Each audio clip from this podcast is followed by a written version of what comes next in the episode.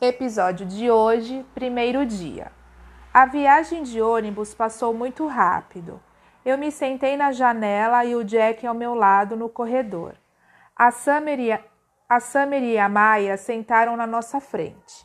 Todos estavam bem-humorados, meio barulhentos, rindo muito. Notei imediatamente o Julian não estava no nosso ônibus, embora Henry e Miles estivessem.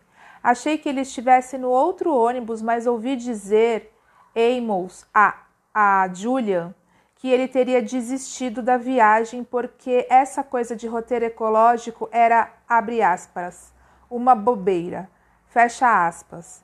Fiquei muito contente porque aturar o Julian por três dias e duas noites seguidas era um dos principais motivos do meu nervosismo com a viagem. Agora, sem ele por perto, eu podia relaxar e não me preocupar mais com nada. Chegamos à reserva por volta do meio-dia. A primeira coisa que fizemos foi deixar as malas nas cabanas. Cada quarto tinha três beliches. Então eu e o Jack jogamos pedra, papel ou tesoura para ver quem ficaria com a cama de cima. Eu ganhei. Uhul! Os outros garotos do quarto eram Reid, Tristan, Pablo e Nino. Depois que almoçamos na cabana principal, fizemos duas horas de caminhada ecológica com um guia pela mata. Não era como no Central Park, era floresta de verdade. Árvores gigantes que bloqueavam quase completamente a luz do sol emaranhados de folhas e galhos caídos, uivos, trinados e pássaros cantando muito alto. Também havia uma deblina leve, como uma fumaça azul clara à nossa volta, super legal.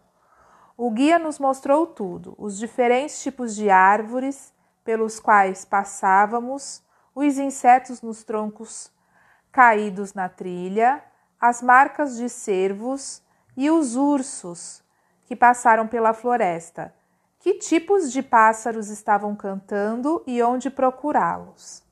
Percebi que meu aparelho auditivo Lobit me fazia escutar melhor do que a maioria das pessoas, porque eu era sempre o primeiro a ouvir o canto diferente. Quando estávamos voltando para o acampamento, começou a chover. Peguei a capa de chuva, chuva, vesti o capuz para não molhar o meu aparelho mas minha calça e os meus sapatos estavam encharcados. Quando chegamos às cabanas, tive que trocar de roupa, estava todo ensopado, mas foi super divertido. Fizemos uma guerra de meias molhadas. Como continuou chovendo, passamos a maior parte da tarde de bobeira na sala de recreação. Havia uma mesa de ping-pong, fliperamas antigos com Pac-Man e Combat. E ficamos jogando até a hora do jantar. Por sorte, a chuva estiou, então fizemos uma verdadeira fogueira no acampamento. Os bancos de madeira. É... Por sorte, a chuva estiou, então fizemos uma verdadeira fogueira de acampamento. Os bancos de madeira ainda estavam úmidos.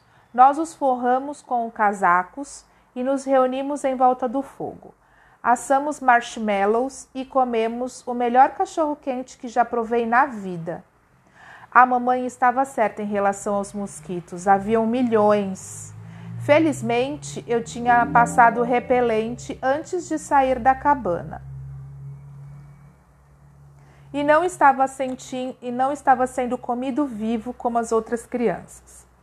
Adorei ficar em volta da fogueira à noite. Adorei o modo como a fumaça flutua e desaparecia no ar, e como o fogo iluminava o rosto das pessoas. Também adorei o barulho que a fogueira fazia, e o fato de a floresta ser tão escura que nem conseguíamos ver nada à nossa volta. Poder olhar por cima dos bilhões de estrelas do céu. A noite não era assim em North River Heights, mas já tinha visto algo parecido em Montauk como se alguém houvesse espalhado sal em uma mesa preta e brilhante.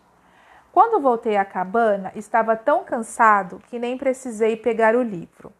Pousei a cabeça no travesseiro e adormeci, quase imediatamente.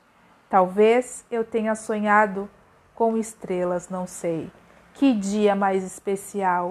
Me senti liberto pela primeira vez e feliz por ter entrado na escola.